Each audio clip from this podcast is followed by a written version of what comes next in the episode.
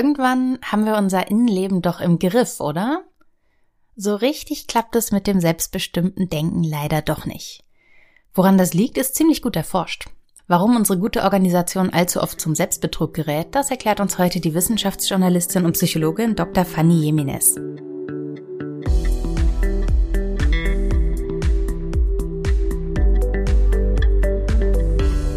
Fanny? Hi Isabel. Hi. Hast du dein Leben im Griff? Meistens, ja, aber nicht immer. Und dir ist dann als Psychologin auch völlig klar, dass das ein Trugschluss ist, ne? Äh, dass ich das Leben im Griff habe, ja, genau. Meistens ist es ein Trugschluss.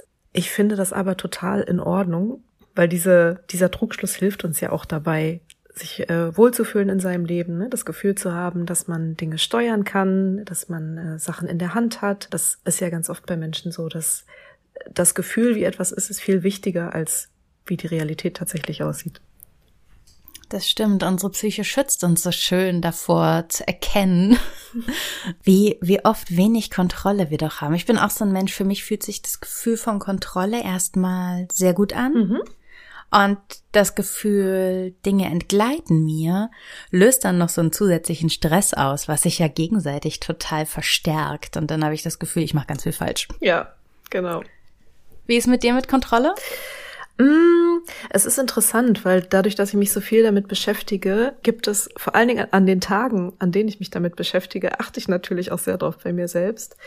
Und es ist schon interessant, so kleine Dinge, die jeder von uns macht und ich sehe dann eben die bei mir, die ich mache, die dazu führen, dass man sich wohlfühlt oder in dem Fall, dass ich mich äh, in meinem Leben so ja zu Hause fühle, ne? dass ich das Gefühl, mhm. dass ich denke, okay, heute habe ich alles im Griff. Bei mir sind zum Beispiel ähm, meine Tabs, ich habe immer ganz viele Tabs offen. Wirklich? Im Job ja, also mindestens, ich glaube 30 ist wahrscheinlich noch grob, wow. noch grob unterschätzt. Für Menschen wie dich werden diese Super Macs gebaut. Ja, ne? genau. Ich finde es ganz, okay. ganz großartig und äh, moderne Macs halten das ja auch gut aus, die 30 Tabs. Das war früher manchmal ein Problem. Aber ich habe eben das Gefühl, dass ich dann alles im Griff habe, weil alle sozusagen alle Dinge, an die ich noch denken muss, Sachen, wo ich noch Bescheid geben muss, alles ist offen, wie so eine To-Do-Liste. Hm, das ist eigentlich wie so eine offene, genau, To-Do-Liste für mich. Alles klar, wenn ich mal auf eine E-Mail warten muss, dann bin ich in einem dieser Tabs, weiß ich jetzt Bescheid. Genau. Bei mir ist es das Aufräumen. Ich merke, dass ja, es gibt ja so das, das nachhaltige und das nicht so nachhaltige Aufräumen und ich habe immer so das Gefühl, wenn ich etwas getan habe, das ich sonst nicht mache oder das sonst niemand macht, sagen wir, statt der Küche einfach mal das Bücherregal in Ordnung bringen. Mhm. Das ist was, was mir ein wahnsinnig gutes, starkes Gefühl von, von Organisation gibt obwohl ich gerade nichts Sinnvolles getan habe eigentlich. Mhm. Aber es gibt mir einfach ein gutes Gefühl. Ja, du hast tatsächlich da aber was ganz, ganz Sinnvolles getan, Isabel. Da gibt's auch Studien dazu natürlich, weil äh, gerade Aufräumen und ähm, Putzen Stress abbaut. Das ist so ah. nachgewiesen. Und das ist übrigens auch ein Grund, warum man das sehr gerne macht, wenn man ähm, prokrastiniert. Also wenn man so akute Aufschieberitis hat vor Abschlussarbeiten mhm. oder vor wichtigen Projekten. Dann sind ja diese Ausweichshandlungen, die man macht, ganz oft äh, solche Sachen. Man räumt auf oder man putzt. Und das ist der Hintergrund. Das erleichtert einfach die Psyche. Ist das eigentlich, ist Prokrastination eigentlich was echtes oder ist das was, was wir uns irgendwie als hm, ja, so als psychologischen Trade schön geredet haben oder was man sich auch so ein bisschen aufpathologisiert, oder? Denke ich mir so oft. Du meinst, dass es tatsächlich wie so ein erfundenes Phänomen ist? Oder? Nicht? Hm, ich glaube nicht tatsächlich. Ich finde, es gibt schon sehr, sehr große Abstufungen dabei, wie Menschen das hm, handhaben und wie gut sie mhm. damit umgehen können. Also ich glaube, so ein bisschen Prokrastinieren macht jeder ab und zu mal. Und ich finde es auch ziemlich sinnvoll, weil es so ein bisschen dabei hilft, sich vorzubereiten auf etwas. Und häufig ist es ja so, dass wir dann aufschieben, wenn die Sache, die wir danach machen, ein Gewicht hat, also wichtig für uns ist oder für unser Weiterkommen oder für unseren Seelenfrieden oder was auch immer. Das heißt, das ist wie so eine mentale Vorbereitungsphase. Ich finde aber schon, dass es sehr, sehr große Unterschiede gibt und es gibt eben auch Menschen, die ähm, daran drohen zu scheitern und zwar wirklich in, in größerem Stil, ne? also die dann tatsächlich die Bachelorarbeit nicht fertig bekommen mhm. und das dann verheimlichen und den Eltern und, und den Freunden nicht sagen. Also da gibt es durchaus eine Facette, die, die nicht mehr gesund ist in dem Sinne, dass sie demjenigen, der es dann hat, schadet. Und ja, ja. das sind nicht viele Menschen, aber es gibt sie. Es hat für mich auch immer so die Gefahr, dass potenziell die Qualität leidet. Das ist das eine. Und das andere ist, dass möglicherweise andere Menschen darunter leiden, weil man ja vielleicht in einem Projekt mit anderen Menschen ist und ein Teil, ein Anteil daran hat und dann aber nicht liefert. Mhm. Und das, ich finde, das kann einen wahnsinnigen Stress auslösen, aber bei allen Beteiligten. Ja. Und deshalb bin ich so eine, so eine ganz große Gegnerin davon. Aber als Morgenmensch ist das leicht zu sagen, weil ich fange halt morgens einfach an, weil dann danach ist bei mir zu spät. Deshalb kriegst du meine E-Mails auch immer irgendwann so gegen zehn. Das ist dann so, dass die Überarbeitungsphase ist dann durch. Aber da sehe ich so, da sehe ich so die ganz, ganz große Gefahr des Aufschiebens drin, dass man irgendwie die Zeit, das eigene Leistungshoch verpasst, weißt du? Mhm. Mhm. Das kann passieren. Das kann auf jeden Fall passieren. Und also wenn du sagst, du bist ein Morgenmensch und du weißt, dass du dann super produktiv bist, das ist ja schon mal gut. Ich will auch danach nicht mehr. Ja. Bei mir ist es andersrum. Ich bin ein totaler Abendmensch. Und ich. Stimmt. Ja, weißt du auch von meinen E-Mails, ja. die du bekommst. Und ich kann morgens auch, also ich kann natürlich gut arbeiten und irgendwie so Orga-Krams machen und so. Das kriege ich immer hin, aber wirklich in, in so einen also in den Flow kommen oder in so einen richtig guten Fokus, mhm. das geht am besten abends bei mir. Und wenn man das weiß, ist ja schon mal gut. Dann kann man sich die ja. potenziellen Aufschieberitis-Aufgaben dahin legen. Ich glaube, was man einmal noch zum Hintergrundwissen erklären muss, ist, dass wir zusammen arbeiten. Das heißt, du bist Ressortleiterin bei Business Insider mhm. und ich schreibe seit fast zwei Jahren als Autorin für dich. Wow, schon so lange. Ja, unglaublich. richtig lange. Und wir haben uns heute auch getroffen, um digital getroffen, weil wir ähm, beide zu Hause bleiben wollten und einen schönen Tag zu Hause haben. Und wir haben uns auch getroffen, um über bestimmte Effekte zu reden. Jetzt haben wir schon über die für mich sehr nervige Angewohnheit von Prokrastination gesprochen. Da gibt's ja noch andere Dinge. Oh, du arbeitest ja auch zu einem großen Teil in einem Büro. Was sind nervige Angewohnheiten von anderen? Oh, da gibt es ganz, ganz viel natürlich, wann immer Menschen zusammenkommen. Also das kann ja reichen von äh, Kollegen essen ihr Lunch Nebentisch und schmatzen ganz laut. Ja, das wäre ich. das geht auch dahin, dass natürlich man ständig unterbrochen wird, also gerade äh, in der Führungsposition, wo ja auch ein Teil des Jobs ist, viel zu koordinieren und viel abzusprechen, ähm, es ist wahnsinnig schwierig, tatsächlich konzentriert zu arbeiten, wenn man sich das nicht organisiert und selber einräumt und auch nimmt die Zeit dafür. Oh, es gibt so viele nervige Angewohnheiten. Es gibt natürlich auch Menschen, die ständig mit den Füßen wackeln, also so Geräusche machen. Das wäre ich auch, so eine Zappel, geräuschvoll zappelnd, das bin ich auf jeden Fall auch. Mhm. Mhm. Ja, und das Tolle ist ja, dass oder das Faszinierende finde ich ja immer, ist, dass es super unterschiedlich ist, was Menschen nervt. Ne? Wir haben auch zum Beispiel einen Kollegen, der, der sehr gerne mit den Fingern schnipst. Also er läuft immer durch die Gänge und ich glaube, beim Denken schnipst er einfach Finger. so, und es hilft ihm total. Und manche finden es, also finden es wirklich lustig und ähm, ist ja natürlich auch so ein ich Erkennungsmerkmal. Sachen nach ihm werfen. Genau, und andere wollen Sachen nach ihm werfen. Ja. Du hast mir geschrieben, dass die paradoxe Intention hilft, nervige Gewohnheiten loszuwerden. Mhm. Genau. Das klingt super praktisch, das brauchen wir alle unbedingt. Was passiert da? Die paradoxe Intention ist ein ganz, ganz tolles Tool. Das kann man äh, im Job super anwenden, aber auch übrigens zu Hause, äh, bei Kindern zum Beispiel. Kann ich ja gleich mal erzählen. Erzähl uns alles.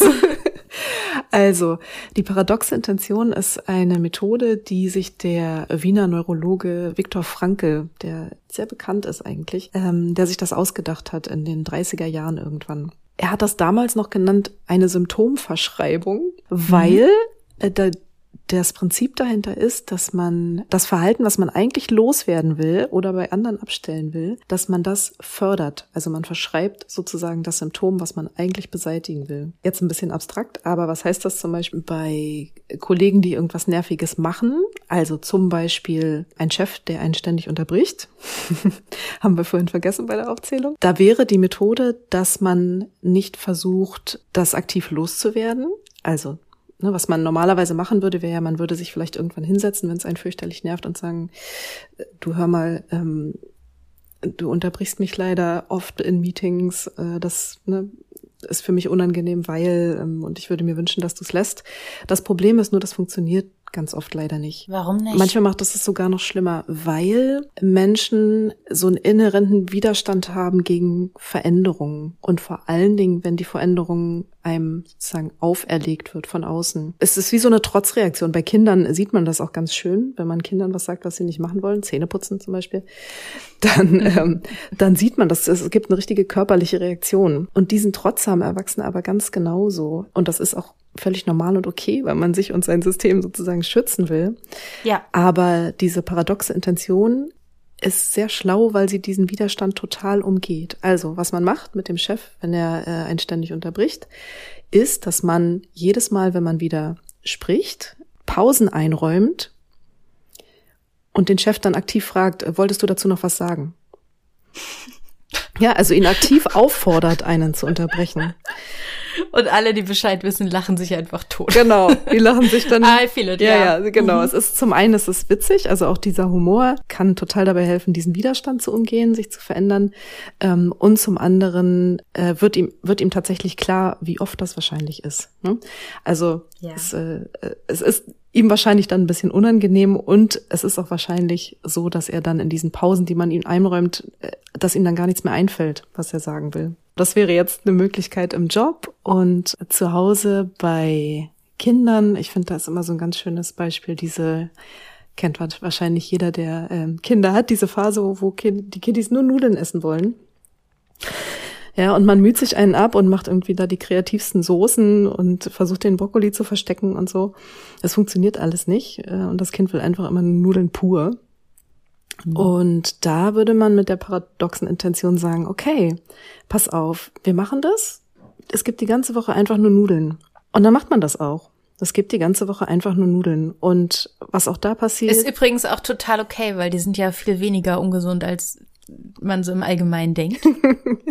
genau, ja. Was passiert dann? Und es gibt ja auch noch Frühstück und, und äh, Abendessen und so. Also Kita-Essen. Kita-Essen. Was passiert ist auch, da wird dieser Widerstand umgangen zum einen und das Kind hat das Gefühl, super, ähm, ich habe recht bekommen oder es, ge- wir machen das so, wie ich das will, was ja schon mal ein gutes Gefühl ist für Kinder, die Ja. oft nicht viel kontrollieren können Ja. ne, und das oft dann übers Essen machen. Und zum anderen halt einfach, also ich weiß nicht, ob ihr es mal probiert habt oder ob du es mal probiert hast, äh, nach drei Tagen Nudeln kann man die einfach nicht mehr sehen. So. Und dann kommt der Wunsch nach was anderem, aber vom Kind und nicht von den Ja. Eltern. Ja, absolut. Hinter uns liegen oder hinter mir und meiner Familie liegen sieben Tage Hotelbuffet mit Kinderbuffet. Und ich glaube, sie hat am ersten Tag was Richtiges gegessen und dann zum Ende hin halt auch wieder. Mhm. Und das war echt schön. Ich, was willst du machen? Du bist in einem Kinderhotel, du hast halt die Wahl, es auszutragen dann verlierst du oder du hast die Wahl, es laufen zu lassen. Dann hast du einen entspannten Abend. Genau. Und ein Kind stirbt nicht an Nudeln. Zumindest ist es sehr unwahrscheinlich. Sehr unwahrscheinlich. Wie hilft uns das bei unseren, bei unseren Gewohnheiten und bei unseren, bei all den Dingen, die uns so ein bisschen davon abhalten, unseren Alltag zu organisieren und so die, das Mindestmaß an Kontrolle aufrechtzuerhalten? Wie hilft uns dabei die paradoxe Intention? Also bei einem selbst kann man die total gut einsetzen und zwar eigentlich immer dann, wenn man das Gefühl hat, ich komme hier gerade nicht weiter. Ich bin, ich bleib so stecken und ich habe ein wirkliches Problem. Äh, ganz häufig ist das zum Beispiel, wenn man eine wichtige Präsentation halten muss oder sich auf einen Vortrag vorbereitet, wichtiges Kundengespräch, was auch immer. Und man macht das innerlich und bereitet sich vor und weiß aber schon vorher, sobald ich dann dran bin und was sagen muss, werde ich total rot werden. Oder werde ich mich verhaspeln? Ne? Also so, das sind so Punkte, vor denen Menschen dann schon Angst entwickeln im Vornherein und die passieren dann auch immer wieder. Und gerade bei allen Dingen, die so mit Angst, Nervosität zu tun haben, hilft diese paradoxe Intention ganz großartig. Also, was würde man jetzt machen, wenn man weiß, ich habe morgen diese Präsentation und ich werde garantiert wieder rot werden und man wird schon nervös, wenn man nur dran denkt. Dann kann man sich vornehmen und das wirklich immer wieder gedanklich durchspielen, dass man sich sagt, okay, also morgen, ich weiß ja, ich werde sowieso rot, aber morgen werde ich mal richtig rot. Also nicht nur so ein bisschen, sondern tomatenmäßig. Also ja, also es muss richtig knallen sozusagen. Ähm, und auch da, du hast es jetzt schon gemerkt, ist es wieder, man muss lachen. Ähm, man muss selber lachen, wenn man sich das vorstellt. Und äh, das Tolle an diesem Humor in Kombination mit der Angst ist, das Gehirn kann nicht beides gleichzeitig. Mhm. wenn wir lachen müssen, können wir keine Angst haben. Und so hilft ja. schon diese gedankliche Übung dabei, diese Verkettung von der Situation, ich muss sprechen und ich werde rot und Angst ähm, zu trennen.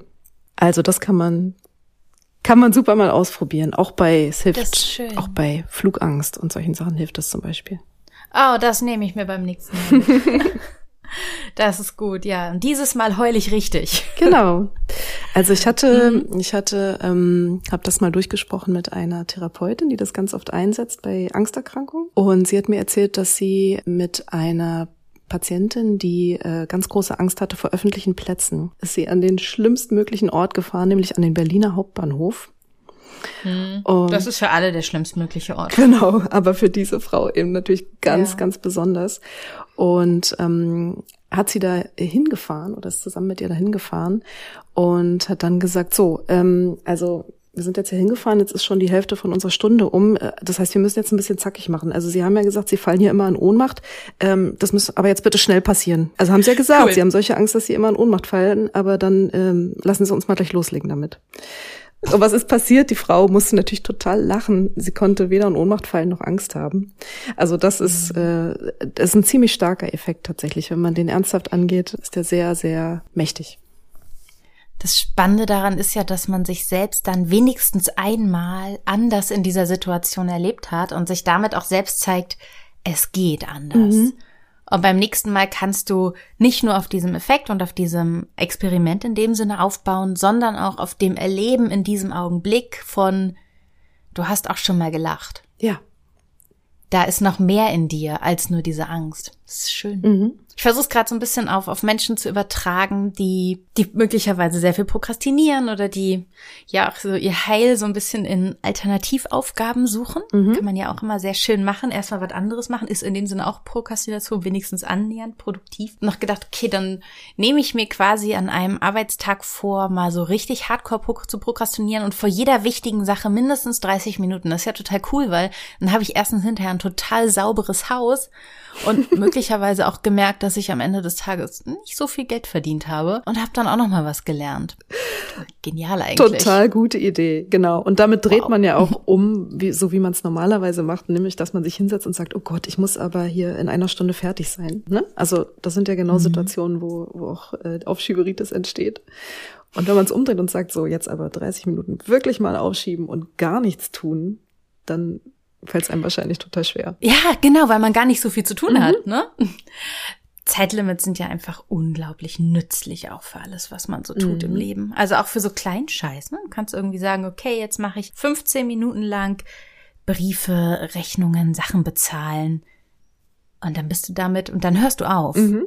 Und dann schiebst du nämlich nicht auf. Ja, genau. genau. Aber du, Du bist ja nun, habe ich ja gesagt, Ressortleiterin bei Business Insider. Du bist meine Redakteurin und vermutlich auch noch die von mindestens einer Handvoll anderen Leuten. Mhm. Und dein Team. Und du hast eine Familie und du hast deinen Podcast, über den wir gleich noch sprechen. Und ein Leben hast du. Fällt es dir eigentlich manchmal schwer, dieses Pensum so durchzuhalten? Mm, es fällt mir manchmal schwer, Wobei ich natürlich in der Situation bin, dieses Pensum selber zu gestalten. Und das ist, glaube ich, auch schon der, mhm. der Knackpunkt dabei. Also es gibt natürlich immer Zeiten, Tage, wo das alles ganz schön viel wird und auch manchmal zu viel. Und nicht immer kann ich genau entscheiden, wann ich was wie mache, aber sehr, sehr oft. Und was so mein, mein persönliches Mantra ist tatsächlich, ist, dass diese, diese Pause zwischen Aktion und Reaktion, ja, also jemand möchte was von mir und ich muss darauf reagieren. Ich finde, diese Pause ist so ziemlich das Wichtigste, was es gibt, wenn man seine Zeit gut organisieren will. Und ja. genau, ich passe einfach sehr darauf auf, wozu ich Ja sage, was weniger sein sollte als die Dinge, zu denen ich Nein sage. Und klar, ich muss mich dann noch darum kümmern, dass die Dinge, zu denen ich Nein gesagt habe, trotzdem dann irgendwie äh, gut, gut weitergehen. Aber das muss ich ja nicht zwangsläufig machen. Insofern ja, es ist, es ist schwer, das durchzuhalten manchmal. Ähm, es hilft mir aber total, mich an diese, an diesem Mantra da entlang zu hangeln. Ja, es ist auch so ein Bewusstsein, das zu Selbstbestimmtheit führt, im Unterschied zu irgendwer will was und ich, bevor ich mir überlege, wie ich Nein sage, mache ich es lieber schnell, hab damit aber doch einen recht hohen Preis bezahlt. Richtig, genau. Und, also, du weißt es ja, Isabel, weil wir beide im Journalismus arbeiten, da gibt es natürlich, wie auch in vielen anderen Jobs, immer so diesen, diesen Dringlichkeitsimpetus, der da drin ist. Ja, es muss alles ganz schnell gehen und hier kommt die Eilmeldung und das muss noch gemacht werden. Ja, ohne mich. genau. Und auch da, finde ich, lohnt es sich immer mal, also immer, wenn sowas kommt, eine Pause, also da reichen ein paar Sekunden, sich zu setzen und zu sagen, ja. ist das jetzt wirklich dringend oder macht die andere Person es dringend? Genau, und manchmal verfalle ich da natürlich auch rein, so, das passiert schon. Ja, klar. Aber ähm, ich sag mir das dann und übrigens auch meinen Kollegen, um Leben und Tod geht's nur im Krankenhaus.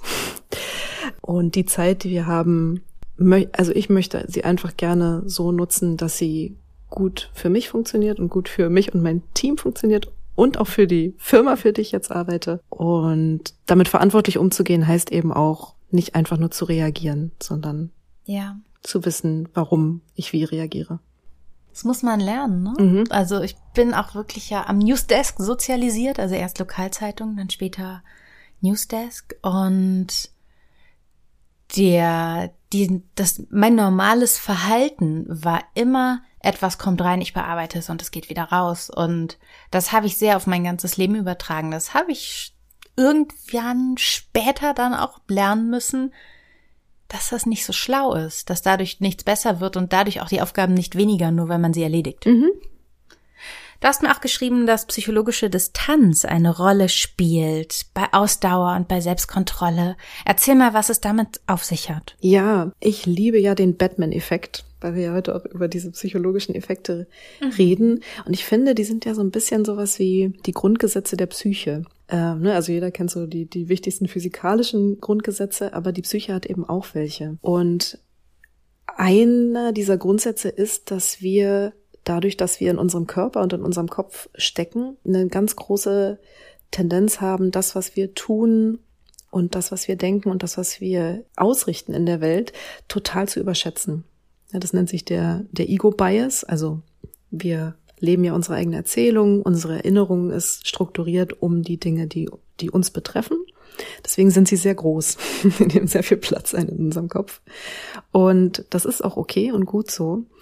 Aber diese psychologische Distanz, die wir zu anderen Menschen haben, die hilft ganz oft dabei, schneller Lösungen zu finden, äh, ausdauernder zu sein oder auch sich besser zu kontrollieren. Und ich glaube, jeder hat schon mal so ein Erlebnis gehabt, dass zum Beispiel ein Freund oder eine Freundin einem von einem Problem erzählt und man sitzt daneben und denkt so, ja, das ist doch total klar, wie du das lösen kannst. Ne? Und ja. wir nutzen ja also auch selbst unsere Freunde, um uns genau dabei zu helfen, weil die durch ihre Distanz, die sie zu uns haben, psychologisch, viel klarer drauf gucken können. Und wie nutze ich das, wenn ich mit meinem Problem erstmal noch alleine bin? Also ich finde, es hilft immer, wenn man darüber sprechen kann, darüber zu sprechen.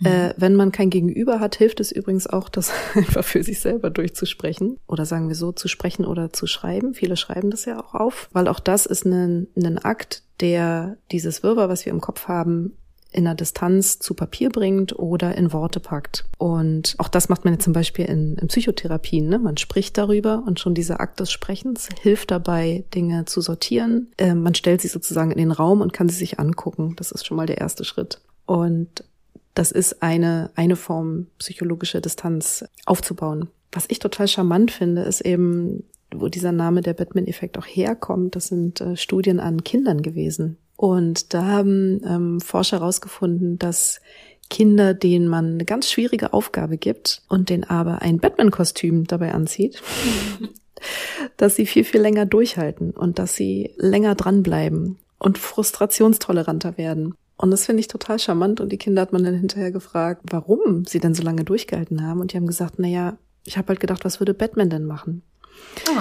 Ne, total süß. Und auch das, also auch diesen Gedanken kennen vielleicht viele, dass man, wenn man wirklich nicht weiterkommt und auch nicht drüber sprechen kann, dass man zumindest sich überlegt, okay, was würde jetzt Person XY machen an meiner Stelle? Ne? Also Vorbilder oder Menschen, die man sehr bewundert, auf einem bestimmten Gebiet oder grundsätzlich. Auch das hilft sozusagen, so ein Stück aus sich rauszutreten, von sich wegzutreten und ja, diesem Ego-Bias zu entkommen. Man kann sich dann auch fast so eine Art kluge, möglicherweise geduldige oder was auch immer einem selbst gerade fehlt, innere Stimme mitentwickeln. Im Unterschied zu den inneren Stimmen, die einen nur vollquatschen, was man gerade alles falsch macht, kann das ja auch eine sehr nette Person sein. Mhm. Oder Batman. Ja, oder Batman. Man kann sich auch jemand anders suchen. Aber so Superheroes sind auf jeden Fall mhm. zu empfehlen. Du hast ja zu psychologischen Effekten auch einen ganz spannenden Podcast. Mhm. Zuhören, Karriere machen heißt der. Erzähl mal, was du machst. Also Zuhören, Karriere machen ist ein Projekt bei uns bei Business Insider. Der Podcast kommt einmal in der Woche raus und der ist relativ kurz und knackig. Er geht so 10, maximal 15 Minuten. Und äh, wir machen den, also ich immer im Wechsel mit einem von den beiden Co-Hosts, Hendrike Rudnick und Michael Reinhardt. Und da besprechen wir genau, was ich als Grundgesetze genannt habe, also Phänomene oder psychologische Effekte, die bei jedem Menschen eine Rolle spielen und die von denen man meistens noch nichts gehört hat. Ganz kleine wenige haben so den Weg in die Öffentlichkeit schon geschafft, aber viele noch nicht.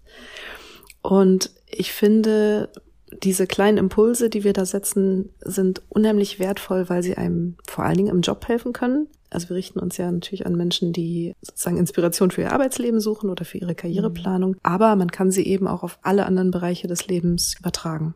Man fühlt sich dabei immer so herrlich ertappt, ne? Mhm. Aber du so als Psychologin, da muss ich jetzt gleich meinen größten Kritikpunkt vorbringen. Du hast ihn, glaube ich, auch schon ein, zwei Mal bei mir gelesen. Wie kommt man denn davon weg, sich da drin gleich so zu pathologisieren? Jetzt kann ich ja sagen, ah, ich bin so und so, das ist mein Ego-Bias. Oder da gibt's ja ganz, ganz viele. Jetzt kann ich einfach sagen, ah, ich bin so, ich mache diesen Fehler. Ende der Geschichte. Wie mhm. verhindert man denn das? Mm, also man muss es natürlich nicht verhindern. Das kann man machen, man kann das so sagen. Mhm. Ähm, ich finde wichtig dabei ist nur zu wissen, dass diese Effekte, die haben alle eine gute Seite. Also die sind natürlich nicht ohne Grund entstanden und haben sich sozusagen als psychologische Grundgesetze festgesetzt bei uns im Kopf. Die sind ja wichtig. Also der Ego-Bias zum Beispiel, klar, der ist wichtig, damit ich meine Erzählung habe, damit ich weiß, wofür ich stehe, damit ich mich an wichtige Dinge erinnere. Darauf baut mein Selbstwert beispielsweise auch auf. Aber wenn der Ego-Bias zu groß wird und auch in bestimmten Situationen macht er mich sehr ungerecht anderen gegenüber.